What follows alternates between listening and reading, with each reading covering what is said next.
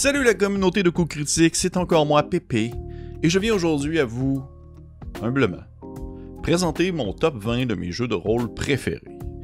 Pourquoi un top 20 Eh bien parce que j'adore les tops. J'aime ça, pouvoir mettre dans des cases des éléments, j'aime ça les top 10, j'aime ça les top 20, les top 100 même, top 10 des meilleurs films d'horreur, top 20 des meilleurs sauce à poutine, top 40 des meilleures chansons quétaines, même les top push, j'aime ça, genre top 20 des pires, euh, des pires épisodes de série TV. J'aime ça les tops, j'aime ça mettre cadré, mettre des échelons, mettre des niveaux. C'est euh, je sais qu'il y a beaucoup de personnes qui détestent ça pour mourir. Moi, c'est comme un dada. Et euh, je vois souvent des tops de jeux de société, des top 10 de jeux de société, top 100, top 30 et tout ça. Et là, j'étais comme, ah, mais pourquoi pas un top de jeu de rôle? Ah! et là, je, fait que là, c'est ça, je me lance, je me lance. J'ai, euh, ça fait quelques fois qu'on m'en parle, il y a des gens qui, avaient comme out, étonnamment. Je vais écouter, ça me surprend toujours quand on me dit ont, que les gens ont comme out d'entendre quelque chose euh, en provenance euh, de la chaîne, parce que c'est encore une fois ce qu'on appelle le sentiment d'imposteur qui embarque. Mais bref, j'ai mon top 20 de mes jeux de rôle préférés. Aujourd'hui, je vous fais du 20 à 11. Prochaine vidéo, ça va être du 10 à 1. Et encore une fois, il y a des, assurément des jeux que vous allez déjà avoir entendu parler sur la chaîne, alors qu'il y en a d'autres qui vont être inu... Euh, je veux dire inusité, mais le vrai terme c'est inédit. Ils vont être inédits sur la chaîne. Donc on y va ainsi avec le euh, numéro 20, Eclipse Phase. Eclipse Phase est un jeu de rôle de science-fiction américain écrit par euh, Rob Boyle et Brand Cross en 2009. Il été édité en anglais par Post-Human Studios et traduit en français en 2012 par Black Book Edition. Il est publié dans les deux langues sous une licence de Creative Commons où les gens peuvent créer des choses en lien avec le jeu de rôle. Eclipse Phase est un jeu que je n'ai jamais parlé sur la chaîne. Je pense dans aucune vidéo j'ai mentionné ce jeu-là. Et pourtant, il n'en demeure pas moins, euh, pour moi, un incontournable pour de nombreuses raisons. Et en premier lieu, ce sont ses thématiques. C'est un jeu de science-fiction qui va aller beaucoup plus dans proche de la hard science fiction, c'est de la science-fiction plus réaliste, tournée vers les sciences, tournée vers la possibilité humaine réaliste dans un futur non loin. Euh, il y a une science-fiction aussi qui est très post-apocalyptique, qui, est abordée dans l'ouvrage, post-cyberpunk, et surtout le grand thème, le transhumanisme. Ce jeu-là vient me chercher pour son côté transhumanisme qui met de l'avant les questionnements humains sur qu'est-ce que l'humain, qu'est-ce que la valeur humaine. Euh, où se, définit en fond l'être humain, qu'est-ce qui est du synthétique et, du, et de la chair et du sang? Et pour moi, c'est un, un, un jeu très rare qui vient aborder ce sujet-là et qui l'aborde de long et en large, non seulement, pas seulement comme un thème qui peut être mis de l'avant dans un jeu, mais plutôt comme un point central de l'ouvrage en soi. Parce que dans le jeu de Eclipse Phase, vous incarnez des humains euh, qui, euh, avec les années, euh, ont dépassé, justement, en fait, ils ont vécu le transhumanisme et ainsi, ils ne vivent plus seulement sous la chair humaine, mais peuvent parfois avoir l'apparence d'un gorille ou d'une pieuvre ou de n'importe quoi d'autre.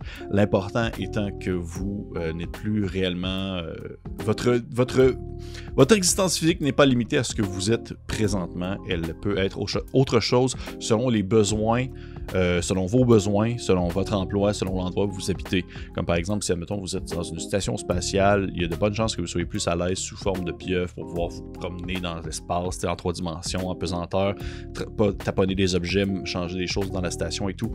Euh, c'est un jeu qui est très riche de ce côté-là, qui a un très gros background, un très gros lore, beaucoup d'explications, beaucoup de, de, précision sur la manière de fonctionner à cette époque-ci dans, dans l'univers du jeu, que ce soit sur euh, la cybersurveillance, justement, le, le transfert euh, de, de pensée, euh, l'utilisation de l'Internet, l'identité en soi, les différentes factions qui habitent dans le jeu, les présences de vie extraterrestres plus loin dans la galaxie. C'est gigantesque. C'est peut-être aussi pour ça que j'en ai pas beaucoup parlé, parce que je trouve que c'est un jeu qui euh, euh, euh, se, mange en plusieurs bouchées et qui, je, me vois très mal faire un, one-shot d'une seule soirée sur la chaîne avec ça. Il faudrait vraiment que ce soit comme une campagne ou quelque chose de genre-là parce que ça demande quand même beaucoup. Malgré tout, le système, c'est du basic role-playing game modifié, c'est-à-dire qui prend la base du système de Call of Toulouse et l'adapte avec certains éléments spécifiques, mais n'en demeure pas moins que c'est un gros jeu qui demande beaucoup d'attention, et mais qui mérite amplement sa place dans mon top 20 personnel. C'est tout. On se lance maintenant dans le numéro 19. Le numéro 19 est un jeu bien particulier qui ne demande pas de dés. je pense que c'est le seul dans ma liste qui ne demande pas de dés. Et je parle de Dread. Dread RPG est un jeu de rôle publié par The Impossible Dream. C'est un jeu qui utilise en fait comme mécanique uniquement une tour de Jenga. Lorsque votre personnage veut faire une action qui euh, demande un risque d'échec, vous devez prendre un petit jeton, une petite tige de bois et vous devez en le déplacer, le mettre par-dessus la tour.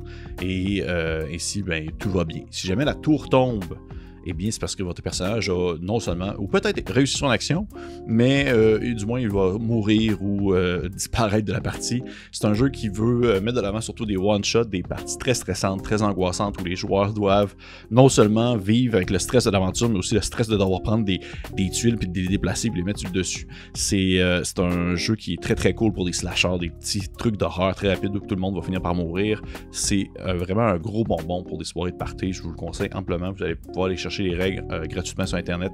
C'est euh, facilement trouvable d'un claquement de doigts. Euh, j'aimerais beaucoup, beaucoup, beaucoup, beaucoup ça, faire un one-shot de ça sur la chaîne, sauf que c'est compliqué vu la distance. J'essaie de trouver une alternative en ligne, un espèce de joy, tour de Jenga comme réaliste où tout le monde peut comme taponner les pièces, sauf que un peu à la manière de comme euh, j'imagine tabletop online, quelque chose comme ça. Sauf que euh, pour l'instant, j'en ai pas trouvé. Peut-être que ça va venir dans les prochaines, prochaines euh, semaines. Qui sait, je vais essayer de faire une petite recherche plus poussée parce que j'aimerais vraiment ça. Ça pourrait être vraiment trippant de jouer à ça sur la chaîne. Donc, Jenga, pas Jenga, plutôt Dread, mon numéro 19. Numéro 18, premier jeu que je possède physiquement. Il s'agit de 17th Century Minimalist, un petit jeu que j'ai présenté sur la chaîne l'an passé, euh, vraiment dans mes débuts de, chez Coup Critique. Euh, c'est un jeu qui euh, est très OSR dans son esprit, dans sa mécanique aussi, fait par Game Omniverse. vraiment un super beau jeu, déjà. Dans un, le, design visuel de la couleur du, rouge teinté avec le bleu et de toute beauté, mais aussi la texture, l'espèce de papier qui ressemble un peu à presque du à du papier de, de, de, de vieil, ouvrage qui date des années 1800, mais également aussi sa division où est-ce que, dans le fond, vous voyez ce que j'ai présenté dans mes mains, c'est le pamphlet des aventures qui se présente en fait sous euh, différentes petites, euh, petites cartes que vous pouvez prendre et déplier. Et à l'intérieur de celle-ci, vous trouvez en fait toutes les informations nécessaires pour le déroulement de l'aventure en soi. Euh, c'est un jeu qui a un système vraiment facile, vraiment rapide à prendre en main très mortel. Euh, on s'entend, c'est, c'est du gros. Euh, le Europe Renaissance 17e siècle violent où vos personnages peuvent mourir d'une simple balle dans la tête euh, après un seul, un seul round de combat. Mais dans demeure tout de même que je trouve que c'est, super bien écrit, c'est super bien détaillé. ça va pas, dans le fond, vous apprendre quoi que ce soit tant que ça sur la période historique. C'est vraiment purement les règles pour émuler cette ambiance-là sans nécessairement aller sur euh, les détails et euh, vos personnages vont se promener à travers une Europe en d'accomplir certains objectifs. Euh, que ce soit des missions qui sont écrites là ou même que vous pouvez prendre un autre outil, un autre, on va dire, un autre donjon par exemple, une autre aventure, un module provenant d'un autre jeu, l'adapter pour 17e Century Minimalist, ça peut très bien se faire sans problème. Moi, c'est un, de mes gros gros mos que j'apprécie beaucoup comme numéro 18. Numéro 17, un autre jeu que je ne possède pas physiquement, il s'agit de Urban Shadow de Magpie Game. Urban Shadow, euh, j'en ai déjà parlé dans, je pense, dans d'autres dans d'autres vidéos. C'est le gagnant en 2016 du euh, ENI, euh, prix d'argent pour les meilleures règles. C'est un PBTA, Powered by the Apocalypse, donc un système de jeu qui fonctionne avec un 2d6 que vous lancez, plus vous rajoutez le modificateur, et t'en font trois échelons de réussite, soit une réussite complète avec un résultat de 10 plus, une réussite partielle avec un résultat de, de, de 7 à 9, et un échec pour un résultat de 6 en descendant. Urban Shadow, c'est un peu mon, espèce de, de Vampire de Masquerade, mais pour moi, dirais ça comme ça, parce que c'est un. Euh, j'ai jamais joué à aucun jeu de White Wolf. Tu sais, je parle de Vampire, euh, je suis même pas capable de nommer les autres. Werewolf, euh, Mage, Changeling et tout ça, j'en ai joué à aucun, aucun, aucun, aucun. Et on dirait que je suis comme, je sais pas, ça me, ça me demande tout mon petit change de comme décider de me pencher sur ce setting-là. Sauf que Urban Shadow, dans le fond, propose cette ambiance-là, cette thématique-là, c'est-à-dire d'espèces de aventure urbaine sombre le soir, la nuit, alors que vous euh, promenez dans une ville où il mouille tout le temps, puis vous êtes une créature de l'ombre et vous combattez d'autres créatures de l'ombre en provenant de d'autres factions. Ça reflète et ça émule ce style d'aventure-là avec un système qui est vraiment clé en main du Power Blood Apocalypse. C'est super facile à comprendre, mais met aussi beaucoup, beaucoup, beaucoup d'emphase sur les factions. C'est-à-dire que, mettons que vous soyez euh, un vampire, un loup-garou, peu importe, eh bien, vous faites partie d'une faction qui va, euh, dans le fond, affronter d'autres factions, puis vous allez pouvoir développer votre relation avec cette faction-là, devenir allié avec d'autres factions, peut-être une faction humaine, euh, des chasseurs de monstres, des choses comme ça, pour pouvoir affronter vos ennemis communs et euh, développer vos différentes euh, capacités, caractéristiques, vos alliés, vos ennemis, consolider votre groupe de joueurs, tout en utilisant un système narratif super le fun. Moi, c'est un, un, jeu que j'apprécie énormément. La deuxième édition s'en vient. Euh, je, l'attends. Ça fait très longtemps que je l'attends même. Euh, J'étais supposé sortir, je pense, l'automne passé. Puis finalement, ça a été repoussé, mais c'est pas grave. J'ai vraiment très hâte de mettre la main là-dessus. Euh, peut-être que ça va pas me popper out la première édition. Qui sait, ça, reste à voir. Mais c'est pour jouer des aventures à la Blade, à la, Monde Infernal, puis justement à la Werewolf et Vampire de Masquerade, etc. C'est mon gros dada. Je vous conseille fortement si vous ne connaissez pas. En plus, un, Power d'Apocalypse, ça peut se prendre quand même très rapidement. Et euh, il y a plein de choses que vous pouvez laisser de côté au besoin si vous voulez seulement vous passer une soirée à jouer narrativement plus simple, avec un jeu plus simple que par exemple la cinquième édition. Eh bien, je vous le conseille aisément. C'était mon numéro 17. Numéro 16. Un autre jeu que je possède physiquement et que j'ai déjà joué sur la chaîne, Worm. Worm, deuxième édition. Je pense que c'est mon, euh, premier jeu euh, de, facture française, vraiment, que je parle présentement. Et euh, Worm, je pense que c'est ma première vidéo que j'ai faite sur la chaîne. Je pense que c'est comme ma première vidéo solo. Je pense que je l'ai faite sur Worm. C'est tellement un beau jeu. là. C'est une création de Emmanuel Roudier, qui est également aussi un auteur de BD, qui a réalisé les textes et l'illustration euh, pour le jeu. Et ce jeu-là, pour plein de raisons, se mérite une place dans mon top 20. Premièrement, euh, la qualité de l'ouvrage, qualité de l'écriture, qualité de l'illustration, les illustrations d'Emmanuel Roudier qui sont à la limite entre de la peinture et euh, des dessins encyclopédiques, c'est de toute beauté. Deuxièmement, euh, la thématique, ce n'est pas tous les jours que nous voyons un jeu euh, qui aborde la préhistoire et qui l'aborde de manière aussi respectueuse. Dans le sens que, oui, il y a des possibilités d'aller dans, on va dire, ce qu'on appelle l'univers des esprits, l'univers de l'inconnu et des créatures un peu plus euh, préhistoriques et qui vont s'éloigner du réalisme, mais le tout est fait tellement avec une douceur, une compréhension, un partage d'informations, mise en contexte incroyable. C'est tellement, tellement bien écrit, c'est tellement c'est tellement. Euh, je veux dire, c'est tout et rien. C'est pas tout et rien à la fois, mais c'est tout. C'est vraiment un jeu de rôle dans la vraie histoire qui gagne à être connu, qui gagne à être popularisé, qui mériterait à être essayé seulement pour essayer d'explorer une période historique qu'on ne voit pas vraiment souvent. Euh, je vous conseille d'aller voir, je c'est le premier one-shot qu'on a fait aussi sur la chaîne en groupe. Avec euh, moi, euh, il y avait Francis Félix et Vincent de RPG Suicide. Une aventure que j'ai, que sortie de mon cru, que je suis encore en écriture. Je, m'étais juré de la sortir en 2021, je suis vraiment désolé.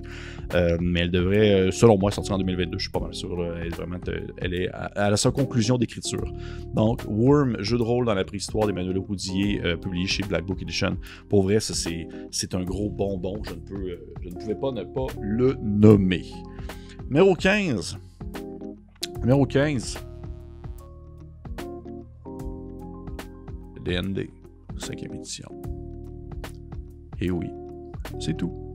Non, mais plus, plus sérieusement, euh, oui, DND. Voyez-vous, j'ai pris le livre de Ravenloft parce que je trouve la couverture de toute beauté. Euh, Guide to Ravenloft. D&D 5e édition, c'est un un beau jeu, c'est un bon jeu, je l'aime. Il y a beaucoup de gens qui. J'ai fait une blague et j'en parlais. Je parlais que je faisais un top 20 à quelqu'un récemment, puis il m'a dit Ah, j'imagine que DND va être centième dans ton top 20. Eh bien non, il est 15e. Il est 15e. Pourquoi? Parce que euh, DND 5e édition, c'est l'édition qui m'a fait revenir à DND. La 3.5, j'avais délaissé ça il y a de nombreuses années avant la fin de l'édition parce que euh, ça a commencé à être n'importe quoi. Dans les derniers ouvrages qui sont sortis, il y a tellement de choses, d'éléments, de, de, de, de classes, de sous-classes, de, bonus, de calcul à prendre en considération que année, c'était tellement trop. J'ai pour d'ailleurs, j'ai pas, j'ai j'étais plus capable, même si j'apprécie beaucoup la personnalisation au poil près d'un personnage. Mané, je, trouvais que ça en était, euh, était saoulant et ça était, euh, j'étais plus confus qu'autre chose concernant euh, la 3.5, même si j'apprécie énormément les aventures que j'ai vécues et, je, je, encore une fois, j'y retournerai avec plaisir sans problème. La 4 édition, je n'y ai que très peu joué, je suis pas là pour la bâcher non plus, même si je sais qu'il y a beaucoup de rétracteurs et beaucoup de défendants à la quatrième édition. Mais la cinquième, lorsque je l'ai essayé, au début, j'étais comme. Je l'avais essayé, je me rappelle, je l'avais essayé chez, chez euh, mon ami Simon avec euh, d'autres, d'autres compagnons de jeu. Euh, et c'était à l'époque où est-ce qu'elle n'était pas encore accessible, c'était était comme en, playtest et on pouvait l'essayer, donner nos commentaires et redonner nos commentaires à Wizard of the Coast. Et au début, j'étais comme pas sûr. On avait joué, je me rappelle jouer un nain, l'aventure était correcte. On vivait l'expérience, on se battait contre des et on n'avait aucune fichue idée que c'est. C'est une sorte de grenouille. Et euh, lorsque l'édition est sortie, recommencer tranquillement à jouer. Et je, l'avoue, l'édition, la cinquième édition, m'a fait raccrocher à DND pour ses nombreuses qualités, pour ses nombreuses euh, possibilités, pour son accessibilité. Je considère pas que c'est un jeu qui est pour les débutants. Je considère pas que genre n'importe qui qui a jamais joué à un jeu de rôle va m'arriver pour faire Hey, je veux jouer à DND, euh, je veux jouer à un jeu de rôle, tu me conseilles quoi? Je vais pas conseiller DND si t'as jamais joué à un jeu de rôle, même si c'est le plus populaire, même si c'est celui qui vend le plus, même si c'est celui qui euh, apporte le plus aussi de gens. Tu sais, je sais pas pour rien que monde aime ça. Monde aime ça. Et euh, je, ne peux pas nier, dans le fond, certains talents que le jeu a, c'est-à-dire qu'il fait bien ce qu'il fait, tout simplement. Il fait bien, il propose un système efficace, une base efficace. Il propose des aventures qui sont plaisantes. Je veux dire, Curse of Thread, je la trouve incroyable cette aventure-là. Icewind Dale, je l'adore aussi. Euh, Dungeon of Mad Mage, j'adore qu'il ait fait, un, dungeon crawl, vraiment un gros, gros méga donjon pour la cinquième édition. Euh, même Van, Richten, j'apprécie beaucoup. Euh, aussi. au final, je trouve que c'est une édition qui est très réussie. Euh, que ses belles qualités, que ses belles possibilités de jeu, que sa belle personnalisation, euh, qui euh, offre des aventures mémorables, des souvenirs mémorables, mais pour autant, est-ce que ça mérite une place dans mon top 10 après? Non. Pour d'autres raisons. Mais tout de même, je ne peux que je ne peux pas nier l'effet qu'elle a eu sur moi ainsi que les, qualités qu'elle possède en tant que, que jeu. Simplement. Ensuite, numéro 14. Un autre jeu que j'ai déjà parlé sur la chaîne, il s'agit de Mutant Year Zero de euh, la Free League, euh, grand gagnant du, euh, du, prix d'argent pour les best rules, les, les, meilleurs règlements au ENI en 2015 et dominé aussi pour six autres ENI. je J'aime beaucoup Mutant Year Zero. J'ai vraiment un attachement particulier pour ce jeu-là parce que je pense que c'est le premier jeu de rôle en anglais que j'ai lu au complet, comme de bout à bout, sans vraiment grande difficulté. Je trouve que c'est un, livre de jeu, un livre de jeu de rôle qui est super bien écrit qui est super bien accessible, euh, qui est euh, très simple, très bien divisé, très bien démontré. Euh, l'aspect visuel aussi est super charmant. C'est un style artistique que j'ai rarement vu dans d'autres jeux. C'est comme un peu, un peu comic book style, un peu cartoon en même temps, mais pas trop non plus. On s'en va pas dans l'extrême. C'est pas un dessin qui est tiré ou des personnages qui se peuvent pas physiquement.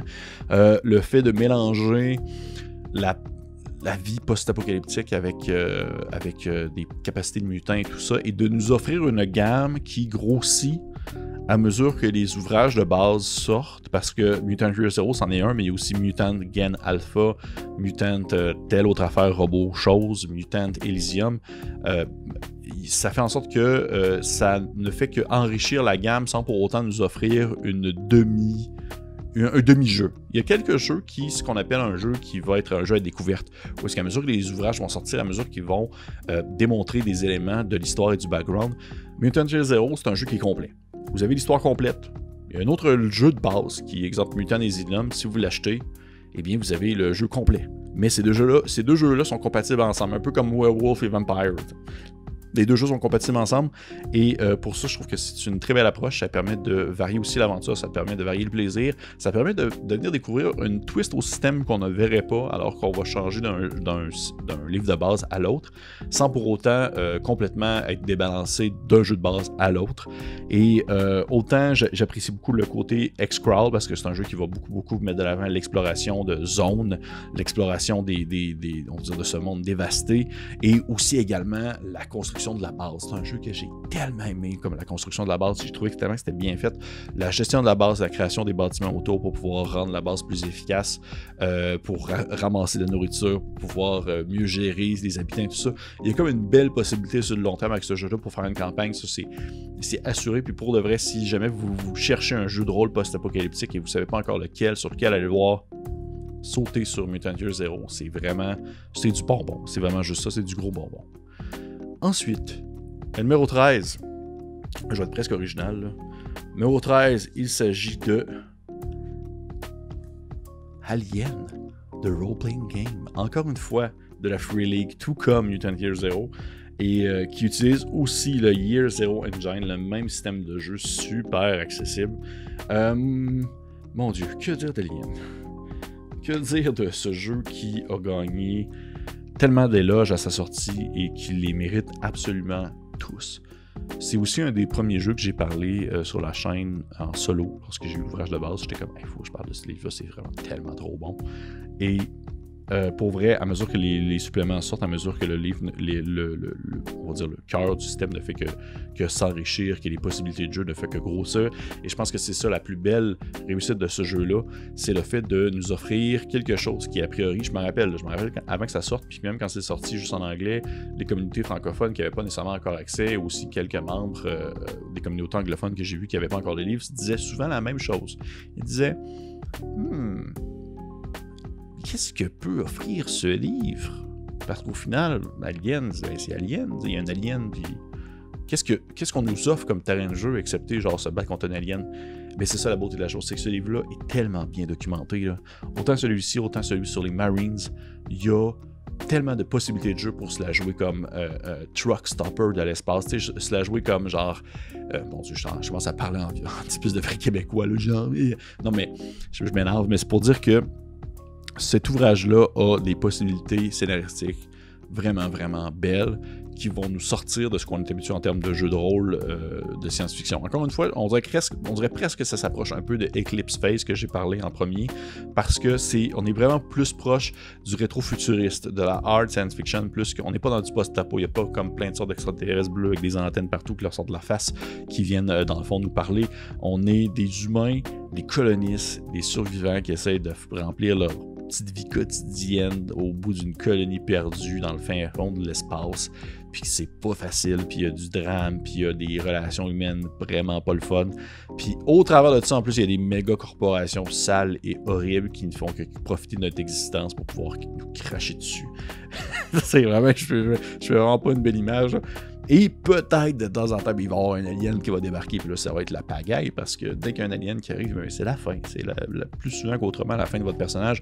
le système de jeu, encore une fois, le, le Year Zero Engine, je trouve que c'est vraiment facile à prendre en main. C'est vraiment simple, même que je trouve qu'il est encore mieux utilisé dans Alien que dans Mutant Year Zero. Mutant Year Zero, il y a le concept de euh, vous perdez un peu de vie parce que vous êtes contaminé par la mutation puis par les radiations. Dans Alien, c'est plus, on va dire, votre équipement qui va se briser, euh, puis bien sûr votre santé mentale, votre volonté. Vous allez faire des crises de panique face à, l'horreur, face au danger, et euh, les, différentes, euh, les différents éléments qui vont survenir vont tranquillement vous faire fragiliser votre, votre coco pour finalement vous faire craquer, puis il va vous manquer, on va dire vous, allez être souvent ça avant d'en finir pour une fois avec la vie parce que vous n'êtes pas capable de vivre avec, euh, avec l'existence de ce qui euh, se trouve dans l'obscurité infinie du vaste univers. Une longue phrase, mais vous comprenez ce que je voulais dire. Fait que pour vrai, Alien, tellement un bon jeu tellement un bon jeu, tellement un beau jeu aussi. L'illustration, euh, je, je me rappelle jamais du nom de l'illustrateur, c'est le même qui a fait celui de One Ring fait par la Free League et de Twilight 2000. C'est, il y a un talent là, à mettre de l'avant une ambiance sans nécessairement rentrer dans des gros dessins super détaillés. Tout est un peu flou, tout est un peu dans le non-dit. On comprend qu'il se passe quelque chose d'horrible la scène sans qu'on ait vraiment accès à toute l'information visuelle. Et euh, le livre est super bien découpé, super bien expliqué. Je ne peux que euh, encenser cet ouvrage ainsi que la gang au complet d'Aliens. Sautez là-dessus si c'est un genre qui vous parle. on a quasiment fini, gang. Si vous êtes tanné, vous pouvez arrêter, c'est pas grave. Un numéro 12. Numéro 12, un autre jeu que j'ai déjà parlé sur la chaîne et que j'en ai euh, même fait un one-shot aussi. Un jeu que j'ai même fait parler deux fois sur la chaîne, que j'apprécie beaucoup. Morborg. Morborg, euh, gagnant de comme un trillion de Eni et de un million d'autres prix euh, pour euh, de nombreuses choses, autant, autant que ses règles, son design, son écriture, sa mise en contexte, tout ça. Un jeu de rôle post-apocalyptique, métal sur la fin du monde, qui possède, selon moi, la plus grosse communauté de jeux de rôle après Donjon Dragon les gens qui sont derrière Morborg, parce que le jeu justement est en, open game licence, vous pouvez faire ce que vous voulez avec les règles tant que vous mettez le sticker dessus et que vous respectez la base de, on s'entend de, de bon escient, euh, exagérez pas euh, dans vos propos, mais euh, la, communauté de Morborg, elle est gigantesque. C'est un jeu qui est fait par Stockholm Artel avec bien sûr Joanne Nord, euh, euh, qui fait le, graphic design, et euh, Pale Nielsen pour le texte et le game design. C'est un jeu qui. OSR, très très très OSR, qui a demandé donné un, un, un, un sapristi de, de, de, de, de coups de, de, moteur justement au tout ce qui est OSR, tout ce qui est l'ultra-violence et la, et la difficulté aux personnages de survivre. C'est un jeu qui a gagné tellement en popularité. Ça en est comme un peu surprenant, je vous avouerai, parce que autant je l'apprécie beaucoup, autant il y a d'autres jeux qui vont m'offrir un peu le même feeling, mais qui vont être plus euh, mieux placés dans mon top 20. Mais Morborg a, quelque chose de vraiment unique. lorsque je l'ai ouvert pour la première fois ce livre-là, puis j'ai commencé à le lire, j'ai fait Oh tabarnouche, ok. C'est là que je m'en vais. Parce que dans sa description au début, là, tu lis, là, ça a la beauté. Ce livre-là a comme la, richesse de. Tu l'ouvres une première fois, puis là, tu fais. Qu'est-ce que je suis en train de lire? Qu'est-ce qui se passe? Puis là, il y a comme des flèches qui poussent, puis là, des dessins, puis là, des images. Puis là. Hein, pourquoi? Puis là, il faut que tu tournes le livre comme ça pour le comprendre un peu plus. Puis là, t'es comme pas trop sûr de comprendre. Mais à mesure que tu lis, à mesure que tu finis par vraiment bien assimiler l'information qui est donnée et t'en finis à vraiment connaître ce système-là, le jeu, ses mécaniques du bout des doigts sans problème.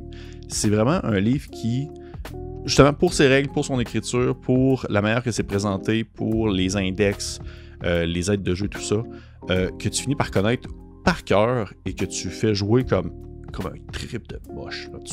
C'est un, un incroyable ouvrage engendré dans un tout petit visuel, tout petit bouquin minuscule, mais qui possède tellement dans son cœur. Et comme je mentionne, la communauté, elle est folle raide. Là. Vous allez voir sur Internet, si vous allez sur le site de Morborg, il y a un lien qui va mener vers, euh, on va dire, les, les, third-party publishing, vraiment les gens qui ont pris le temps de publier des choses euh, pas officiel justement, mais avec un visuel, puis avec les règles et tout ça pour Morbor. Et il y en a tellement, tellement, tellement, tellement, tellement, tellement. Ça en est, est comme, euh, est étourdissant. Tu finis pas par faire le tour de tout ce qui est accessible. Et ça en vient presque un peu des fois, on va dire, à diluer la, beauté du jeu, parce que des fois, il y a des gens qui partent sur des trips que je me dis, hey, mon dieu, ok, non, c'est vraiment pas mon, mon, mon, style de jeu, mais c'est pas grave. Au final, tout le monde fait ce qu'il veut avec le jeu. Là. Mais autant j'apprécie Morborg, autant je l'adore, autant j'attends encore plus avec impatience Cyborg, qui est comme la suite, en quelque sorte, la, suite spirituelle de Morborg qui se déroule dans un univers cyberpunk. Pourquoi? Je l'attends encore plus que Morborg. Pourquoi? Parce que je commence à être un peu tanné du médiéval fantastique, je commence à avoir fait le tour, puis du cyberpunk, j'en ai pas à la pelleter encore. Donc, euh, si ça reprend le même système, ça reprend le même visuel, ça reprend la, même découpe, la même approche, la même mentalité, je vais être aux anges. Vous allez me voir là, lancer ce jeu, le rôle-là dans mon top 10 dans deux ans. C'est sûr, sûr, sûr et certain. Fait Morborg accessible un peu partout maintenant. Vraiment un peu partout. C'est fouillé puis vous en avez une copie. Peut-être même que vous en avez une présentement sur votre chaise à regarder. Et finalement, mon numéro 11, le dernier de pour cette fois-ci. Il s'agit de un livre en français que je n'ai pas fait de one-shot sur la, chaîne, mais que j'ai présenté dans une vidéo quand même pas si bien encore.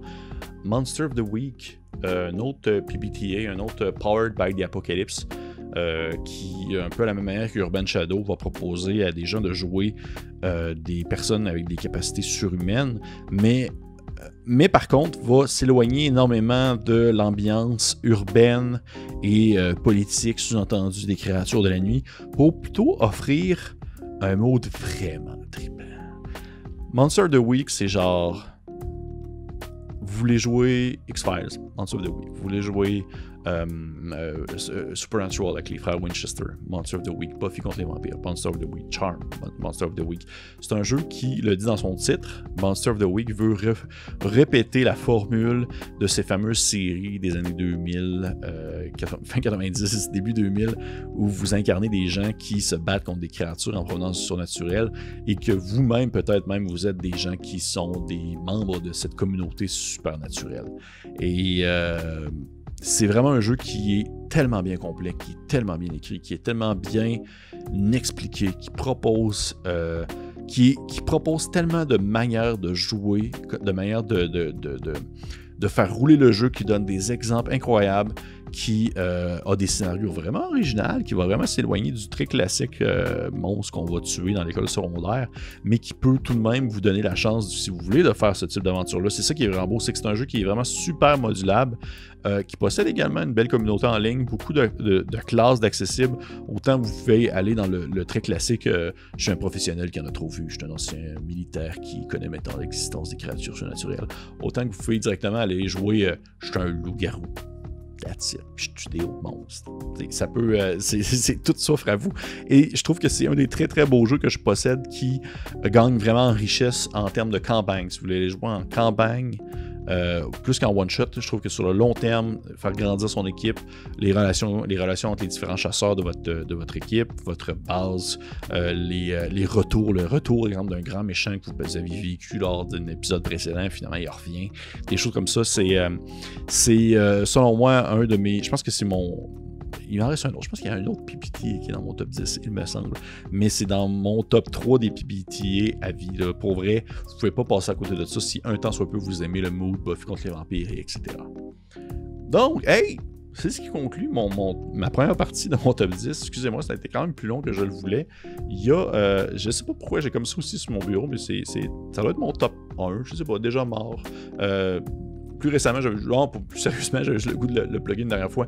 Allez vous achetez ça. Qu'est-ce que Déjà Mort? C'est un petit volume très cool euh, vendu par les éditions Déjà Mort, tenu par Jacob Gladu, un auteur et un ami que j'apprécie beaucoup et qui pousse de l'avant le jeu de rôle au Québec et qui veut vraiment comme favoriser euh, la publication d'ouvrages avec le jeu de rôle, avec des plumes québécoises, des plumes francophones.